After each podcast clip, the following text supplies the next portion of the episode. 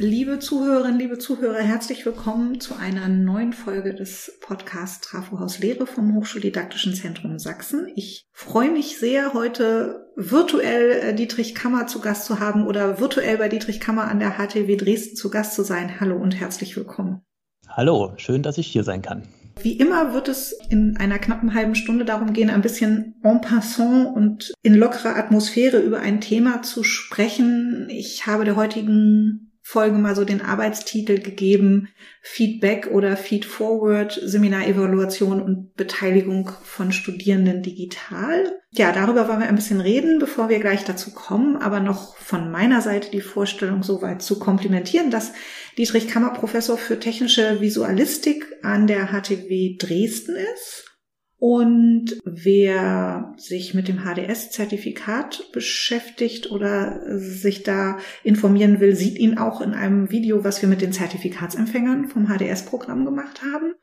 Und bevor wir gleich inhaltlich einsteigen, würde ich Sie bitten, sich noch ein bisschen weiter vorzustellen, indem Sie uns vor allem berichten, was Ihnen an Hochschullehre besonders wichtig ist und was Hochschullehre für Sie ausmacht. Ja, vielen Dank für die kurze Einführung. Ich kann vielleicht noch so ergänzen, dass ich Anfang 2019 an die HTW Dresden gekommen bin, den Ruf hier auf die Professur für technische Visualistik bekommen habe vorher und auch angenommen und vorher schon sehr viel im Hochschulkontext natürlich unterwegs war, im Rahmen Promotion und Postdoc an der TU Dresden und dort eben durchaus Lehre gemacht habe, aber im Wesentlichen Abschlussarbeiten betreut und Praktika und dass das für mich persönlich eben auch eine neue Herausforderung war, äh, jetzt so ein ganzes Modul auszugestalten, sowohl inhaltlich als auch methodisch. Und das hat mich dann eben gleich dazu verleitet, durch auch den Hinweis von einem Kollegen hier, mich da Richtung HDS zu orientieren habe dann auch gleich sozusagen das Modul 1 begonnen. Und für mich die Hochschullehre ist eben etwas, wo ich denke, dass es sehr viel Eigeninitiative, Autonomie der Lernenden verlangt und dass diese eben auch äh, herauszukitzeln und zu fördern ist, ähm, was eben doch auch eine Herausforderung darstellt, wenn die Lernenden so aus dem schulischen Kontext kommen und hier eben viel Selbstorganisation, Eigeninitiative auch einbringen müssen, um letzten Endes erfolgreich zu sein. Okay, da sind wir ja schon bei einem spannenden Punkt, auf den wir, glaube ich, auch in unserem Gespräch noch häufiger kommen werden. Denn um die Studierenden zu beteiligen oder auch ja eine Initiative von den Studierenden ein bisschen vielleicht herauszukitzeln, setzen Sie vor allem Feeds ein. Wie muss man sich das, wenn man davon gar keine Ahnung hat, praktisch vorstellen? Was machen Sie da genau? Ja, also insbesondere die klassische Vorlesung äh, ist eher nicht wirklich aktivierend, es sei denn, man hat da gewisse Studierende dabei, die da eben sehr, sehr aktiv mitdenken, mitschreiben, sich ihre Gedanken parallel machen dazu, mhm. wenn jemand halt vorne steht und im Wesentlichen 90 Minuten lang ähm, Theorie äh, vom oben regnen lässt. Und die Idee, also was ich natürlich auch aus den äh, Seminaren mitgenommen habe äh, vom HDS, ist es also auch hier ja nicht nur immer mal eine Zwischenfrage zu stellen, sondern ganz bewusst mit einer gewissen Methodik Raum zu bieten, äh, eine Pause zu machen selbst und eben aktiv was anzubieten, wo jetzt auch tatsächlich eine Antwort ja notwendig ist und erwartet wird. Und das eben mit kleinen Quizzes oder ähm, gewissen sehr, sehr kleinen Arbeitsaufgaben zu den eben gehörten Themen äh, auszugestalten. Jetzt frage ich noch mal ein bisschen nach, wie muss ich mir das vorstellen in einer äh, Vorlesung für technische Visualistik? Was könnte so eine Frage sein, auch wenn ich mit Sicherheit sie jetzt nicht beantworten könnte, aber die Frage zu hören wäre ja mal ganz spannend. Ja, äh, im Prinzip ist das äh, jetzt ganz inhaltlich, fachlich unabhängig sozusagen ja. wirklich zu schauen, okay, ich habe mir ja im besten Fall auch für diese einzelne Sitzung ein paar äh, feine Lernziele gesetzt. Mhm. Das heißt, das äh, Verständnis eines gewissen Themas oder auch nur das Kennenlernen von Vokabular, von Begriffen, äh, das dann quasi direkt schon mal äh, abzutesten. Und ich habe das ja in meinem Modul 3 Projekt im Rahmen einer Grundlagenveranstaltung Informatik gemacht. Äh, und dort konnte man dann halt auch wirklich ja einfach mal so ein, so ein Beispiel zeigen, verschiedene Varianten, Lösungsvarianten für ein Problem, ganz, ganz klein immer geschnitten und dann eben fragen, äh, was ist denn jetzt hier das äh, richtige A, B oder C? Und dann muss man die Geduld aufbringen, bis das eben entsprechend beantwortet wird. Und dann kann man es diskutieren. Okay. Wie gehen die Studierenden, wie finden die Studierenden das? Finden die das gut? Äh, machen die das irgendwann auch, weil mit so einer Langeweile oder beteiligen sich gar nicht? Oder ist das wirklich was, wo die äh, dann auch sich aktiv einbringen?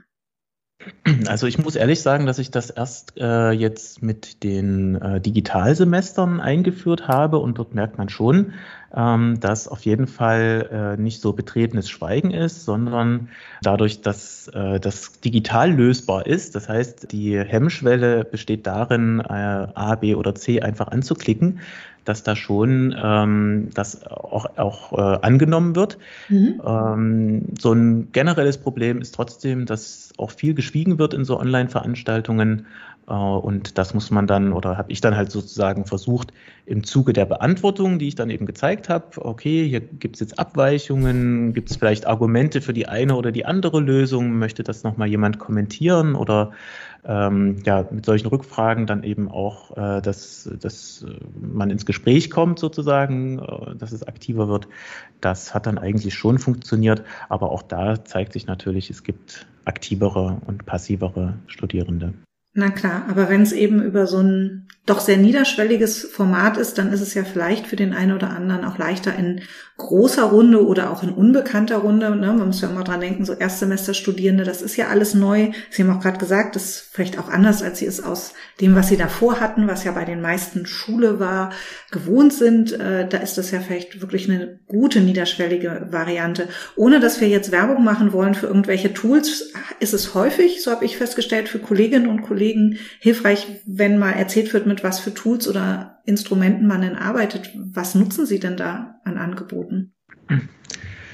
Genau, ich habe da das versucht auch für mich vom Aufwand her handelbar zu äh, mhm. machen und habe äh, einfach auf Big Blue Button so als äh, die yeah. datenschutzkonformste Lösung gesetzt und da die einfache Quiz-Möglichkeit, das sind für mich äh, quasi dann, wenn ich da in der Videokonferenz oder in der Online-Konferenz bin, ist, ist das quasi nur ein Klick, diese Umfrage zu eröffnen. Natürlich ist die Vorbereitung dieser Quizfragen äh, ungleich äh, mehr Aufwand. Ja. Das heißt, in der Vorlesung gibt es dann zwei oder drei Stellen, wo dann eben tatsächlich jetzt kommt Quiz, ja, also fast wie in einer Game Show, und äh, das muss natürlich auch entsprechend gestaltet sein und muss man sich erstmal ausdenken.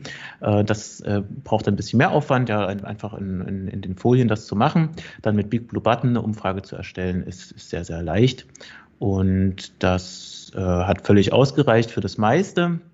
Ich habe dann aber noch andere Feedback beziehungsweise Feed Within gibt's ja auch noch, äh, nicht mhm. nur Feedback, Feed Forward, sondern während des laufenden Betriebs sozusagen. Da habe ich dann teilweise mit Google Forms gearbeitet. Ja, also in diesen Online-Tools von Google gibt es ja nicht nur Dokumentenablage und, und Textverarbeitung, sondern man kann da auch sehr simpel äh, ein Umfragetool erstellen, wo man jetzt auch mal sowas abfragen kann wie äh, ein Text oder eine, eine Einschätzung. Das habe ich eben auch genutzt, gerade am Anfang so mal eine Selbsteinschätzung zum Wissenslevel zu machen, so von 0 bis 10.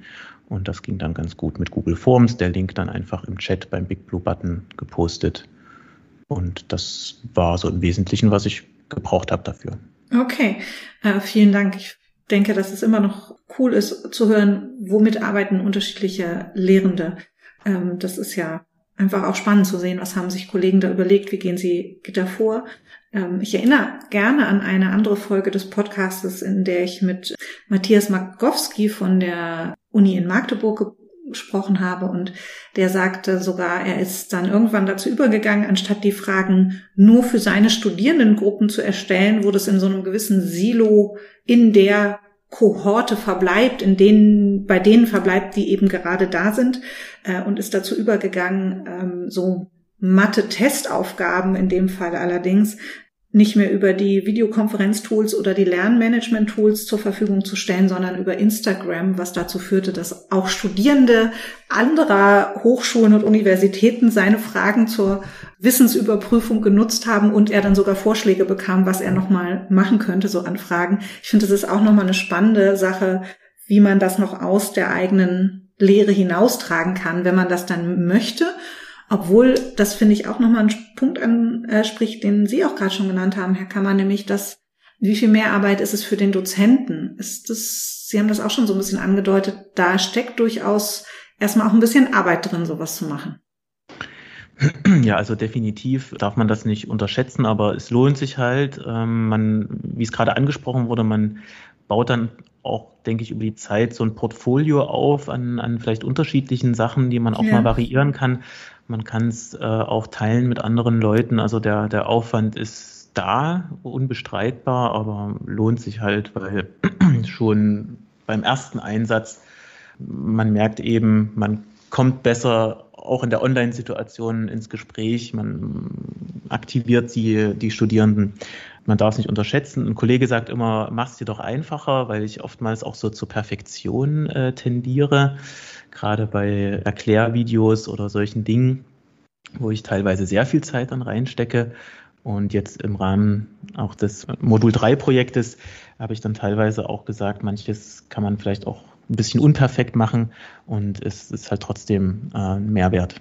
Und vor allem ist es, glaube ich, ein großer Mehrwert wirklich für die Studierenden, ne? weil die nochmal über ganz unterschiedliche Kanäle die Inhalte bekommen. Und das ist ja das Zentrale, dass Sie sich mit technischer Visualistik auskennen, wissen wir alle, deswegen haben Sie die Professur, aber dass die Studierenden besser in diese Themen reinkommen und auch ähm, über Erklärvideos, wie Sie es gerade gesagt haben, oder auch durch so Fragetools angeregt werden, sich mit dem Thema zu beschäftigen oder Sie vielleicht auch die unterschiedlichen Studierendengruppen, die Sie haben, gut erreichen können. Ich glaube, das ist ein wichtiger Punkt.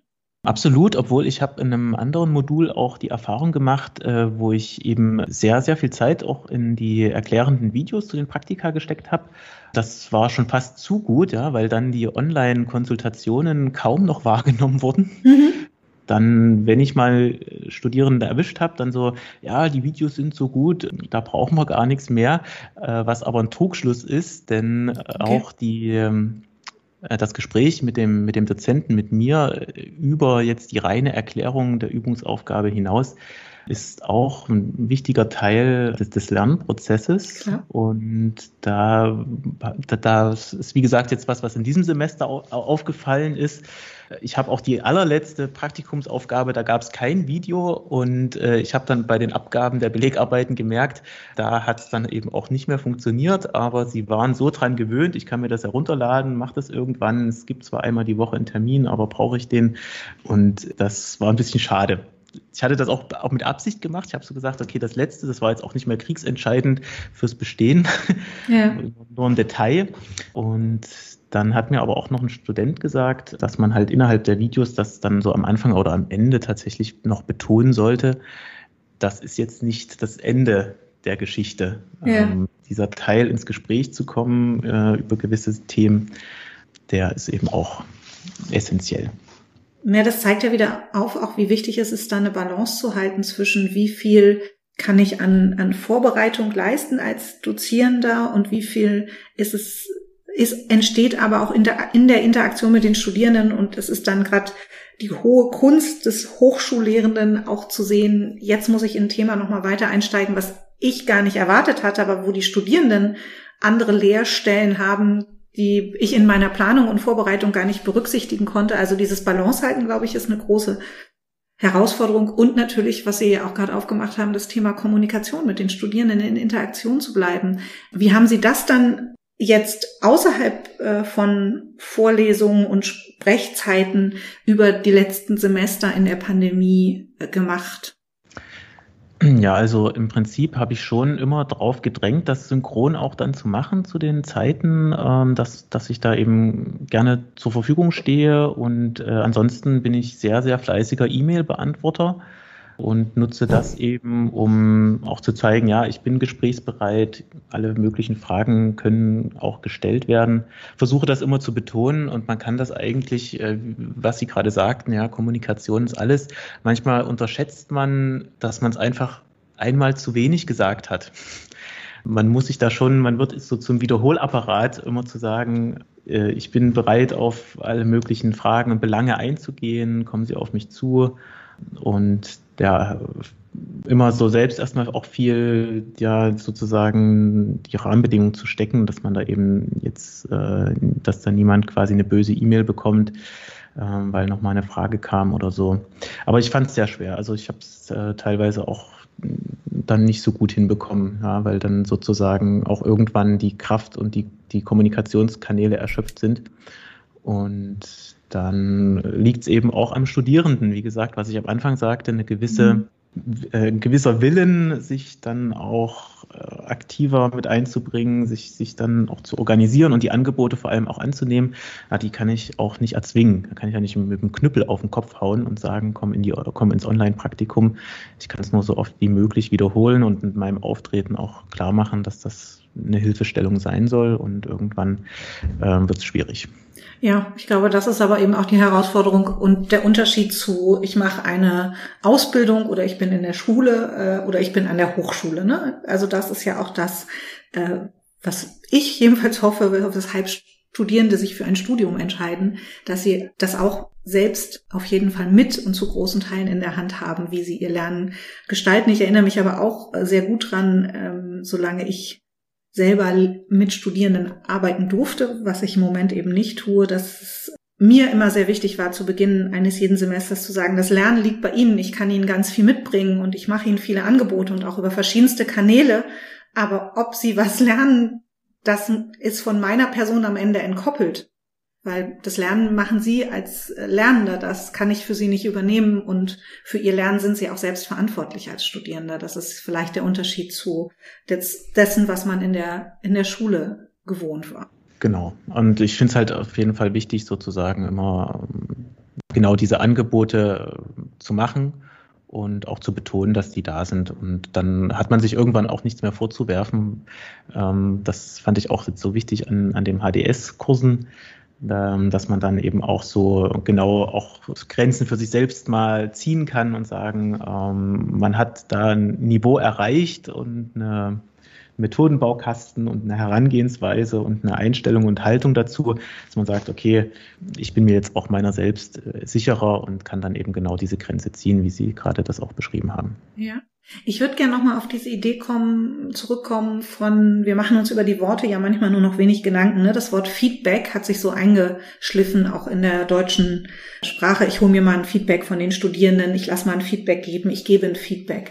Aber Sie haben ja zu Recht gesagt, im Grunde kann man von Feedback sprechen, man kann über Feed Within und Feed Forward nachdenken. Und ich finde es eigentlich ganz spannend, auch diesen, diesen Begriff nochmal aufzumachen und zu sagen, diese Rückmeldung, wenn ich jetzt Feedback mal so übersetze, neigt ja auch schnell zu einer Bewertung. Ich bewerte rückschauend, was in der Lehre, in der Veranstaltung passiert ist. Wohingegen, wenn ich es Feed Within mache, mich, finde ich, eher daran orientiere, was passiert hier gerade und wie soll es vielleicht auch, solange das Semester noch läuft oder die Veranstaltung noch läuft, wie kann ich da auch Nuancen setzen, inhaltlicher wie auch methodischer Art. Und Feed Forward ist ja dann auch nochmal zu sagen, das Semester ist jetzt um, was ist denn so zukunftsorientiert für die nächsten Semester, für die Studierenden interessant oder für Sie interessant, weil es damit was zu tun hat, wie findet diese Veranstaltung im kommenden Sommersemester statt?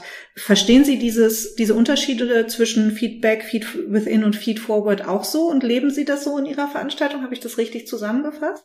Ja, wobei man natürlich sagen muss, dass äh, Feedback der einen Kohorte ist das Feed Forward für die nächste. Ja. Ähm, von daher, äh, mein Verständnis war sozusagen, wenn ich am Ende oder fast am Ende des Semesters eine Lehrevaluation äh, bekomme, dann bekomme ich in dem Moment äh, Feedback der Studierenden, was dann im besten Fall Feedforward für die nächsten mhm. äh, werden kann, wobei die dann vielleicht auch wieder ganz andere Voraussetzungen haben. Deswegen habe ich am Anfang von, von dem Projekt auch so ein Feedforward ja. mit der eigenen Kohorte eingebaut. Also ich habe quasi gefragt, mein Modul ist zweiteilig sozusagen auf ähm, Sommer- und Wintersemester verteilt. Wie schätzen Sie denn Ihre Kenntnisse in den Themen vom letzten Semester ein? habe ich gefragt, um auch zu wissen, wo, wo stehen Sie denn so auch selbst auch so ein Selbstbewusstwerdungsprozess. Mhm. Müsste ich mir im besten Fall äh, jetzt nochmal was anschauen. Das war alles anonymisiert natürlich und dann auch gefragt, äh, die neuen Themen wirklich mal reingebracht, um halt am Ende des Semesters auch zu zeigen, okay, am Anfang habt ihr vielleicht zu diesen vier, drei, vier Lernzielen euch so eingeschätzt und jetzt äh, sieht man schon, es hat sich was getan, konnte ich dann auch zeigen. Und das ist quasi, man, anders ist, ein anderes Synonym ist ja dieses Präformative. Also ich mhm. passe meine Lehrveranstaltungen äh, durch, auf die Voraussetzungen erstmal an. Und dann dieses äh, formative Feedback, ich passe die Veranstaltung äh, während des Laufens äh, an, äh, an die Studierenden an. Und das habe ich halt versucht besonders stark zu nutzen. Dazu habe ich zwei so Techniken, also ein Minute Paper, äh, was, wo man quasi am Ende der Veranstaltung ähm, mal kurz aus Studierendensicht die wichtigsten Punkte hinschreiben soll und was noch unklar gewesen ist. Und das andere, was besser funktioniert hat, war äh, der sogenannte muddiest point, der mhm. schwammigste Punkt. Da sollte jetzt ein Thema genannt werden, was am undeutlichsten war, wo ich vielleicht auch zu schnell war. Und das ist quasi etwas, wo ich wirklich kontinuierlich schauen kann, verstehen Sie jetzt alles nicht? Also oft wurde halt nicht ein Muddiest Point genannt, sondern irgendwie eigentlich die ganze Veranstaltung ist unklar geblieben, okay. was dann nicht so im Sinne des Erfinders ist. Und ich habe da auch anderes Feedback bekommen oder Feed Within, wo mhm. dann eben stand, das war heute alles viel zu schnell und das hat mich auch dazu verleitet, dann während äh, der Durchführung nochmal meinen Semesterplan äh, umzustellen. Ich habe dann sozusagen wirklich nochmal eine Wiederholungsvorlesung gemacht, statt im Stoff weiterzugehen. Okay, also und genau so soll es ja sein. Und vielen Dank nochmal für zwei sehr konkrete Beispiele, wie man sich da Feedback oder Feed within äh, von den Studierenden während der Veranstaltung holen kann. Äh, das sind ja zwei sehr konkrete Tools, äh, der Marius Point und das Minute Paper, was wirklich auch gut in, in Vorlesungen oder in, in sehr großen Gruppen funktionieren kann, weil es eben auch für den Dozenten dann nicht bedeutet, ich muss erstmal wir zwei Tage reservieren, um irgendeine Evaluation auszuwerten, sondern man hat eben nur sehr kurze, knackige Aussagen. Im besten Fall sehr konkret und nicht die ganze Vorlesung habe ich heute genau. nicht richtig verstanden. Aber auch das ist ja etwas, was Studierende dann nach und nach erst lernen müssen, dass es äh, auch hilft, wenn Studierende sehr konkret sagen, ich habe heute mit der gesamten Vorlesung Probleme gehabt, weil Ne? Also vielleicht kommt ja dann der eine Satz, der, wo man sagt, ah, okay, es war der Einstieg bei mir, der dazu geführt hat, dass der Studierende den Faden verloren hat. Dann äh, hilft es ja durchaus, um weitermachen zu können. Äh, wir kommen schon langsam zum Ende unseres Podcastes und bevor ich meine Abschlussfrage stelle, würde ich gerne noch fragen, weil Sie jetzt vieles berichtet haben, was Sie in den letzten drei Semestern, die digital stattgefunden haben, eingesetzt haben. Was denken Sie, werden Sie, wenn es auch wieder mehr Präsenz gibt, davon mitnehmen? Also eine ganze Menge, um ehrlich zu sein. Ähm, Gerade diese, diese Angebote mit den, mit den Quiz-Geschichten, die bleiben definitiv drin. Ja, also das äh, stelle ich mir noch, noch erfreulicher vor. Ich muss dann nur schauen, inwiefern ich das vielleicht mit Tweetback oder so einer ja, App, mhm. die dann vielleicht alle mal schnell auf dem Handy aufrufen können, kombiniere, äh, weil dann der Big Blue Button ja nicht läuft. Aber ähm, das bleibt definitiv und im Prinzip eigentlich auch der Ansatz mit, äh, was ich gerade meinte, mit diesen äh, Feed Within am Ende der Vorlesung. Da muss ich halt schauen, wie gut das dann asynchron funktioniert, dass sie mir dann das per Mail oder irgendwie anders eben nochmal zusenden können, diesen Muddiest Point. Äh, also da wird kaum was, kaum was verschwinden. Ich empfehle sonst, wenn Sie mal Lust haben, äh, dass die das wirklich auf ein Papier schreiben und äh, Sie eine Folie am Schluss einsetzen, wo Sie nochmal zeigen, wie so ein Papierflieger geht und Sie lassen sich die ganzen Papierflieger nach vorne schicken. Das habe ich ab und zu mal gemacht. Das ist einfach auch ein sehr schönes Erlebnis, wenn mal Papierflieger durch den Hörsaal fliegen dürfen. Ja, da bin ich auch großer Freund davon. Ein bisschen äh, Lo-Fi, ja. Ich komme ja aus der Informatik, da ist man immer sehr schnell an äh, technischen Lösungen interessiert. Genau. Aber es funktioniert natürlich auch viel einfacher. Genau, manchmal geht ja auch äh, sowas dann. Obwohl äh, je größer die Gruppe ist, umso mehr Papierflieger muss man dann auch am Ende erstmal entfalten. Das ist, kommt dann natürlich auch noch dazu. Meine letzte Frage an Sie wäre die, die ich im Moment klassisch allen Teilnehmern am Podcast oder Gästen im Podcast stelle, nämlich die, wenn Sie einen Wunsch frei hätten und es gibt wirklich nur einen, äh, was würden Sie gerne an Hochschule ändern? Na, schon ein, ein Wunsch oder was ich halt teilweise auch mit Kollegen diskutiere, ist so dieses projektbasierte Lernen, mhm. das äh, schon frühzeitig ähm, auch eben auch so Grundlagenveranstaltungen, das eben zu versuchen zu realisieren, wobei ich äh, jetzt eben auch dort die Probleme sehe an der, an der Vielzahl von teilweise den, den Studienanfängern. Aber je mehr man auch glaube ich, in solche Richtungen geht, desto praxistauglicher ist dann auch die Bildung oder, oder Ausbildung, die man dann am Ende mitnimmt. Das, was ich mir gleich notiert habe, ist, wir sollten mal eine Folge des Podcastes zum Thema projektbasiertes Lernen machen. Haben wir nämlich noch nicht. Also vielen Dank für den Wunsch. Hat mir sofort eine Idee gegeben für eine neue Podcast-Folge. Lieber Dietrich Kammer, vielen Dank für den Einblick in Ihre Lehre, den Sie mir heute gegeben haben und hoffentlich vielen Zuhörerinnen und Zuhörern. Vielen herzlichen Dank. Ja, danke auch, hat mich gefreut. Liebe Zuhörerinnen, liebe Zuhörer, vielen Dank fürs Zuhören und äh, wie immer freuen wir uns über Themen oder auch Gesprächspartner, Gesprächspartnerinnen Vorschläge an die altbekannte E-Mail und sagen Danke fürs Zuhören. Tschüss.